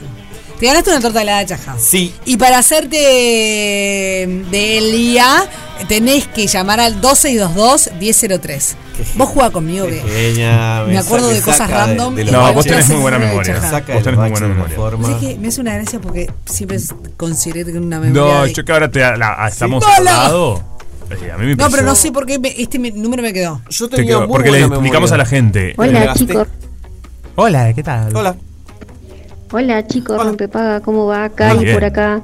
Hola, Cari. Eh, bueno, en el interior, eh, al momento que yo sepa, no piden academia, ¿Viste? este, no Es están cierto. pidiendo, la Es según la intendencia. teórico y luego práctico. No. Este, y bueno, desde que yo saqué la libreta Bueno, a un tiempo no ahora, es muy distinto el tránsito. Yo vivo en una ciudad chica del interior y la verdad que la cantidad de autos aumentó, las calles son mucho más peligrosas. Yo jugaba muchísimo en la calle y es cosa que le reclamo a mis hijos, pero hoy en día es mucho más peligroso este, que ellos se anden en bicicleta, que ellos jueguen al fútbol en la calle y demás. Entonces hay que andar con cierto cuidado. Y capaz Obvio yo- que acá es igual. Este, yo ahora estoy en, en la costa, Sí. eh, pero, pero ha cambiado mucho el tema del tránsito y yo creo que actualizarse de vez en cuando y dar Mm, todo el examen de nuevo, como hoy comentaban, Es genial. es una gran necesidad. Sí, Este, porque quien les la sacamos hace unos cuantos años, este, obvio que no es el mismo tránsito de hoy en día que, que hace un tiempo.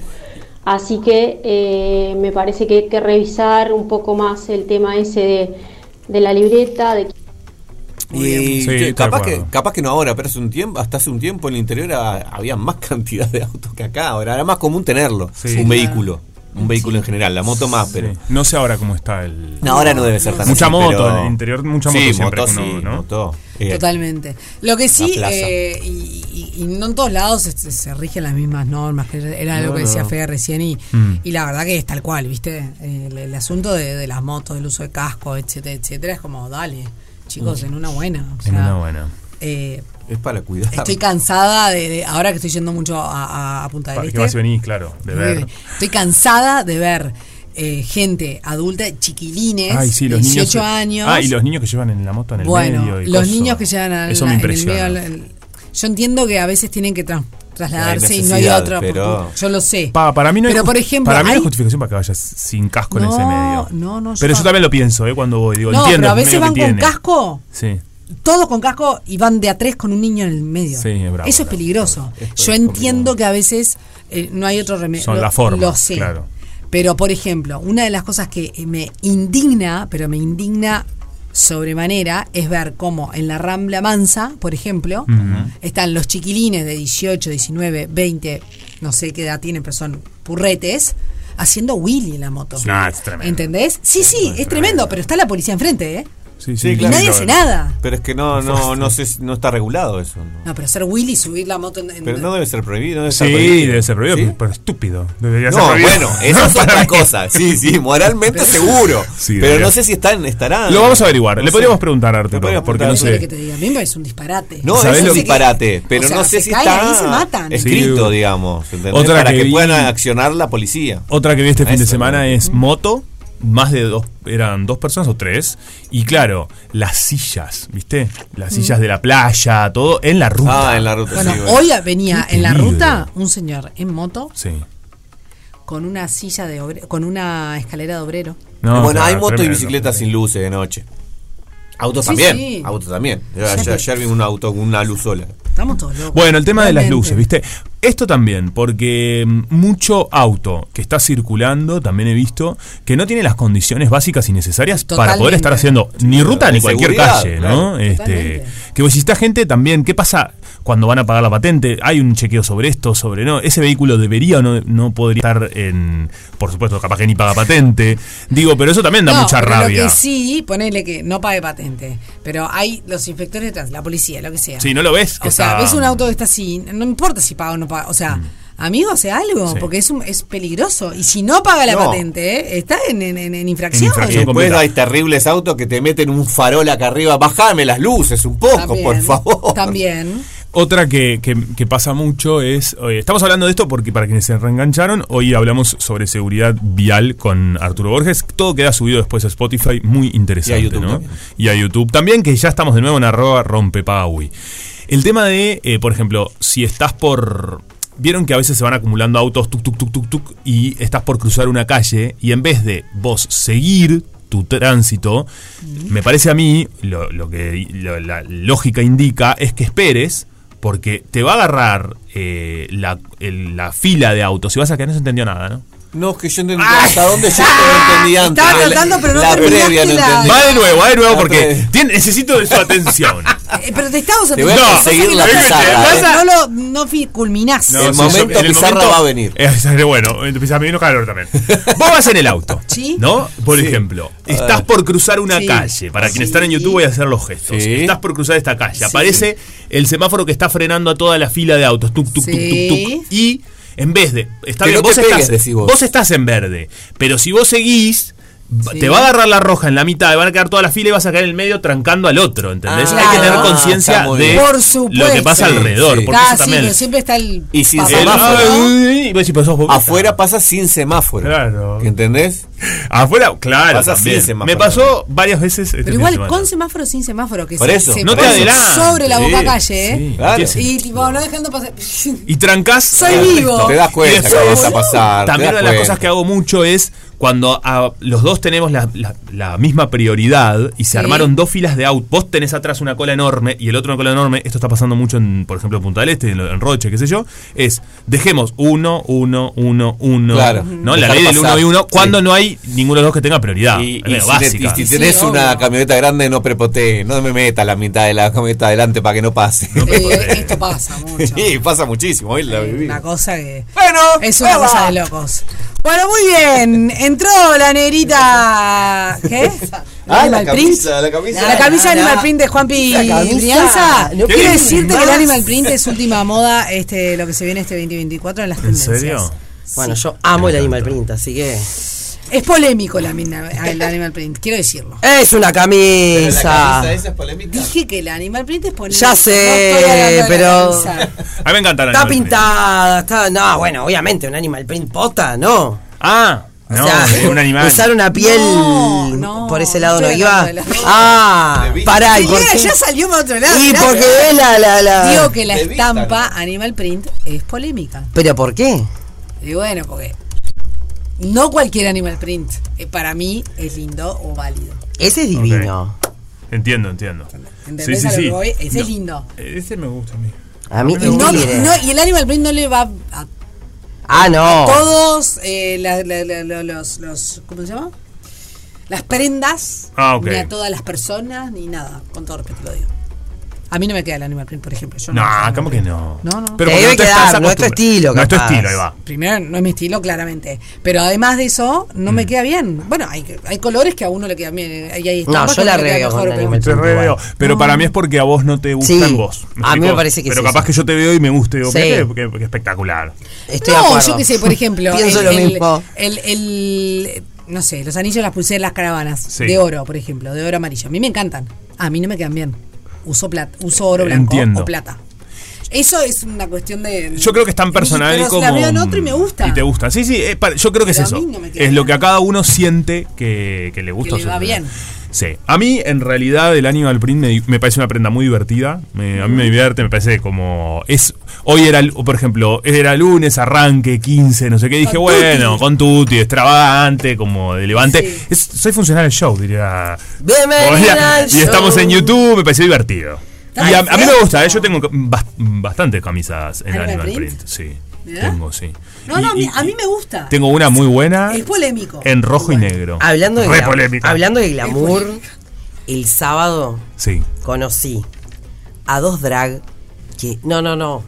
La rompieron toda en la fiesta que tuve. Ah, qué divertido. Eh, así que les mando un beso a Maritza y a Lilith, que lo que me reí en su show, Sí, pero más me reí después con ellas. conversando Ah, qué divertido. eh, cuando terminó la fiesta. Bah, no, la fiesta no ¿Y había terminado. Bueno, ya les dije que Porque las quiero acá. a Lorraine, Lorraine, estuve hablando. De hecho, les conté que, que estuvo Lorraine acá y me decía. Estaba con sus zapatos blancos, sí. Toda montada estaba. Todavía no lo puedo creer. Bueno, me contaban la cantidad de horas este, de Sí, la claro. producción. Pero mm, lo que más me interesó, y creo que es lo que más me coparía para que la gente pueda charlar, es, eh, porque uno los, no, los ve así, las ve así, bueno, ¿cómo te digo? Le digo, la, le, no, me decía, decime como quieras, Sí, sí. pero que no todo el mundo es igual, Claro. eh, y conocer un poco más de- del mundo drag, que me pareció realmente alucinante.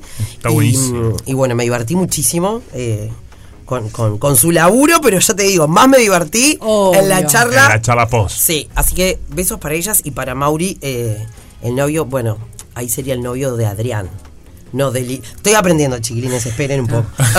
Cálmese. Claro, porque yo le digo, cuando salís del personaje, Claro. ¿cómo te presentas? Soy Adrián, me dice, Sí. "Está, Ok, perfecto, listo. Porque el dragueo es, es- aprendiendo. el, el- el dragueo eh, puede ser tanto mujer como hombre, pero es una es un, un personaje que se caracteriza. Sí, claro. Claro, claro. Entonces, por eso hay más libertad también en ese sentido. Sí. Eh, también puede, lo que hablábamos acá es que también puede ser mujer que se draguee. Bueno, no conozco. Sí. Este, Eh, hay. Gaby algunas. Garbo. Ah, ¿No? Ah, bueno. ¿La ubicás? no. Pero creo que ya hablamos de ella. Sí. Me suena. Digo, también no sé puede si fue a pasar raíz eso. de esto. Me encanta. A mí el, el, el La arte. mencionó Lorraine. Ah, Ah, capaz que el arte drag a mí me parece eh, fascinante. Me parece que son siempre personas muy talentosas, eh, muy divertidas, con un humor impresionante. Sí, total. Bueno, pará, y en esa fiesta que le vuelvo a mandar un beso grande a mi amigo Nilo y a Jonathan, que era el otro cumpleañero. Gaby Garbo A ver. es la primera drag queen mujer en Uruguay desde el 2005. Ah, mirá. Sí, la pueden seguir, Gaby Garbo. Gaby Garbo. Perdón, es. El, el usuario de Instagram es Garbo Gaby. Garbo, Gaby, está. Pero está, Gaby Perfecto. Garbo. sí. Pará, eh, nada que ver con lo drag, pero hubo un show de una banda en el cumple Sí. que se llaman Arroba, Sí. que hacen covers. Estuvo muy divertido. Muy, muy, muy. O sea, le pusieron mucha onda. Viste que a veces esos shows de cumpleaños o de fiesta van como, bueno, te hago acá el compromisito, pin, pin, Sí, y sí, me sí, voy. sí. No, esto estuvo buenazo. Lo único que necesito hablar con los de arroba y con un montón de gente más es. Chicos, paren con la agachadita. O sea, tenemos un tema con la agachadita, es tipo, más abajo, abajo. Esta gente, ¿no se da cuenta que el símbolo cuando cantaba todos para abajo, todos para arriba, tenían 20? Los 50 se quedaron en el tiempo todo. Claro. Media canción y para abajo, No, che, para abajo, claro. agache, agache. Y es como que todo el mundo deja la vida ahí, ¿entendés? Total, chicos, pensemos en la asiática. Exactamente. Pensemos en la asiática. Ah, claro. che, hashtag a pensar en la asiática. Sí, es más, yo le decía a mis No amigos, chiquines, estoy dejándolo todo acá y hace unos días yo no me podía mover. Claro, no. ¿Entendés? O sea, vamos a medir. No digo no decir más No. el agaché Cambiame por revoleo las cabezas. revoleame cabeza. Ojo porque hay mucho mareo a la vuelta Pelo, también. pelo, ¿eh? pelo. Pelo, pelo, claro. Pero que este porque yo no sé por qué lo podés cambiar. Porque está ahí. Pelo, pelo, pelo. Pelo, pelo. Para mí el pelo es regarpa. Sí. Haceme un perreo Igual como quedás de- un poco mareadito. Perreo de, perreo de hombro. Claro, Pero es como. El hombrito, el hombrito, favorece muchísimo. Yo igual, Hombrito, En claro. una fiesta metí mucho, había sacado Britney Spears recién una canción y yo metí mucho este paso que lo había visto en el videoclip de Britney Spears. Terminé con un dolor de Sí, espalda. bueno, Shakira no hace uno así también. Sí, Shakira hace un par de pasos. No digo no a la agachadita. Claro. No abusemos de la agachadita. O No, sea, claro, mixéamelo. Claro, media canción y vamos para abajo. ¿Y vos qué te vas a quedar? Como un, ahí arriba un salame, todo el mundo dejándolo todo y bajando y vos mirando de arriba. No, no, No. me hagas sentir mal. Eh, esta gente tuvo 20 años, ya no los tenemos. Para mí nada más. bajar medio de coteley.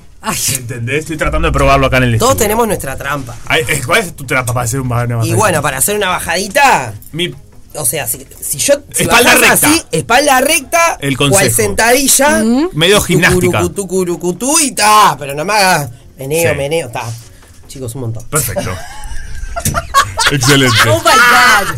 Bueno, muy bien. Eh, así llegamos al final de Rompe paga. Y así comienza otra tarde negra. No se agachen.